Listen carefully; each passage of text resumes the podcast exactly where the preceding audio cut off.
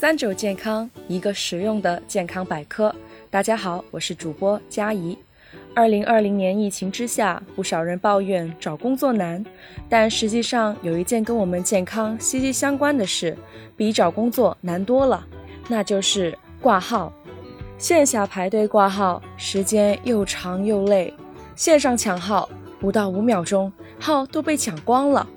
找黄牛高价买专家号。一打听才知道，这位专家已经退休五年。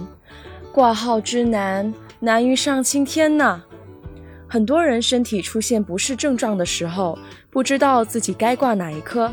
一不小心挂错了，又得重新去挂，这样既浪费钱又浪费时间。所以今天就这个问题，跟大家聊聊如何科学挂号。当出现头痛症状的时候，我们可以先观察一下自己除了头痛，是否还伴随着其他不适症状，比如用眼时头痛，应该挂眼科；如果是突然剧烈头痛，伴有恶心、呕吐或是单侧持续性头痛，则可以考虑挂神经内科；如果头痛是由外伤引起的，或者头痛伴随失眠、记忆退减、情绪不稳定等，就应该挂神经外科。当代人因为压力大，常常有失眠的情况。如果是因为焦虑和压力造成的失眠，可以挂精神心理科；如果只是简单的睡不着、睡不香，则可以考虑挂神经内科。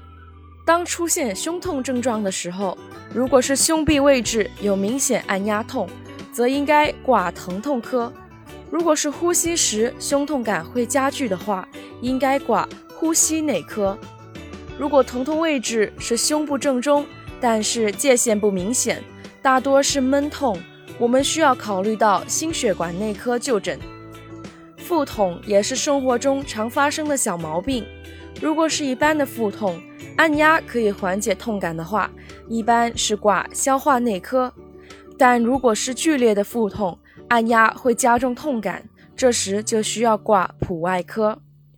如果下腹出现坠痛，加上阴道出血的话，则需要挂妇科。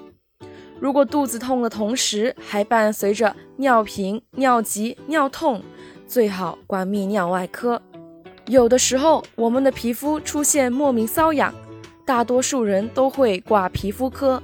但其实，如果是全身瘙痒或皮肤发黄等情况，最应该挂的是肝胆外科。如果是皮肤瘙痒，出现皮疹。饭量增大而体重却变轻，可以先挂内分泌科。当出现大便异常的时候，我们可以留意大便的颜色，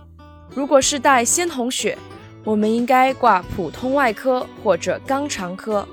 如果大便暗红或黑色，加上平时有厌食、腹部不适的症状，那么就应该挂消化内科。